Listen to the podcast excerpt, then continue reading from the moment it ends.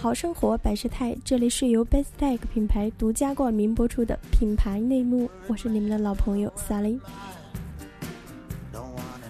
品牌的树立大多是在销量和持续时间的基础上被消费者评选出来的，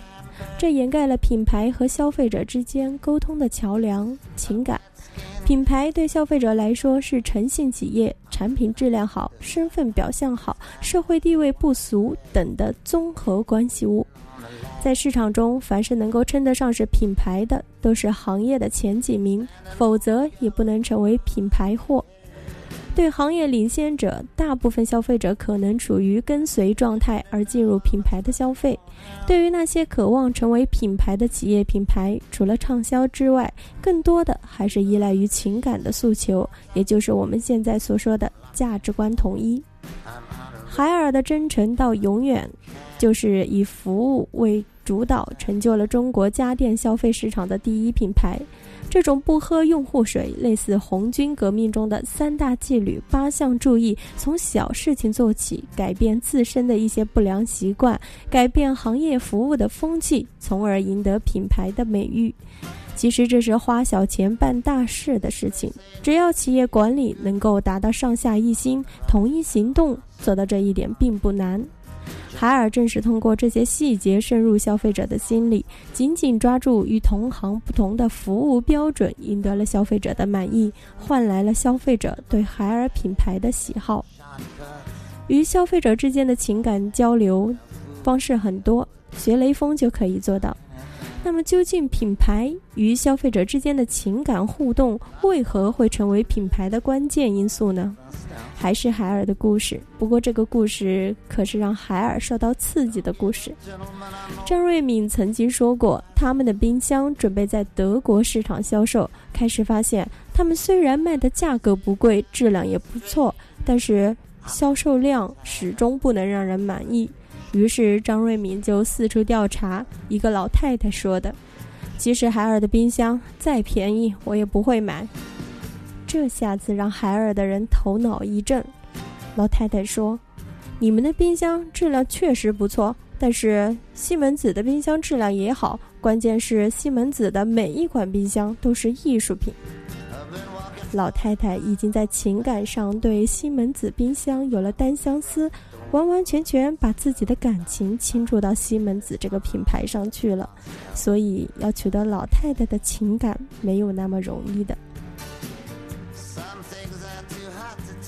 人非草木，孰能无情？人是情感动物，天若有情天亦老，人间正道是沧桑，等等这些句子可以把情感互动。塑造成品牌之路，总结得很好。人的情感属于人的精神领域的东西。一个人的情感培养来自每个人的实践活动经验。由于每一个人的实践活动不同，对情感的产生也是不同的。由于现实实践活动毕竟可以分类或者类似，所以人的情感产生也可以分类。比如中国人对外国品牌货就比较认同，这就是情感产生的一类，而且是目前中国消费者对品牌情愫产生的重要组成部分。所以很多产品都试图把自己描述成外国品牌或者傍外国品牌货的策划行为。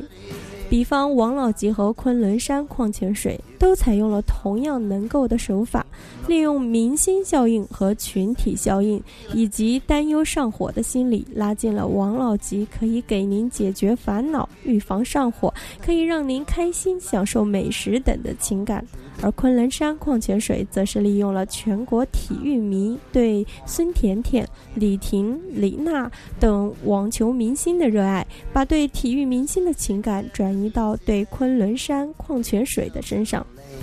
在情感的积累上，由于社会的诚信程度还不走还不足，品牌之路往往很不平坦。不论情感互动产生还是转嫁产生，它都是品牌成长的营养。像有的品，像有的产品广告借助了某些怪里怪气、严重的不符合社会道德情感的广告用词，其效果会大打折扣。像不是所有的牛奶都叫什么苏的，什么药六厂等等的那些低级、粗劣、重复的、让人恶心的广告，都是把互动情感忽略了的广告行为，其付出的成本要高很多。而更为可怕的是，这些广告可能永远达不到他想要的效果，因为破坏了品牌和消费者之间互动的基本情愫。回到上面提到的精神领域问题，一种情感进入了一个人的大脑，它就会有一个自然生长的过程，或者是长久停留不会改变，或者是迅速成长为某个人精神中的意识主体，亦或是品牌成为独立存在于其个人大脑的唯一的消费者个人的精神组成材质。他的精神需要这个品牌来支撑，这个品牌就像毒品一样，时时刻刻或者说时不时的提醒消费者要关注，甚至购买该产品来提振消费者个人精神支撑。更为可怕的是，消费者个人的精神形成只能是通过一个连接唯一的通道到达个人精神最高领域，成为个人精神的因子。在快消品品牌中。有个四七定律，这是指同类产品没有一个品牌能够主导消费者的购买行为，而在精神领域则不同，它一定是有一个最好的品牌会在消费者的大脑中。所以，不论产品的使用价值，还是价值本身，还是营销行为、广告行为，产品始终是为人服务的，而人始终有情，是情感的动物。所以，服务往往是品牌互动的情感交流的最丰富的营养线现场。好了，这就是我们今天的节目，感谢您的收听。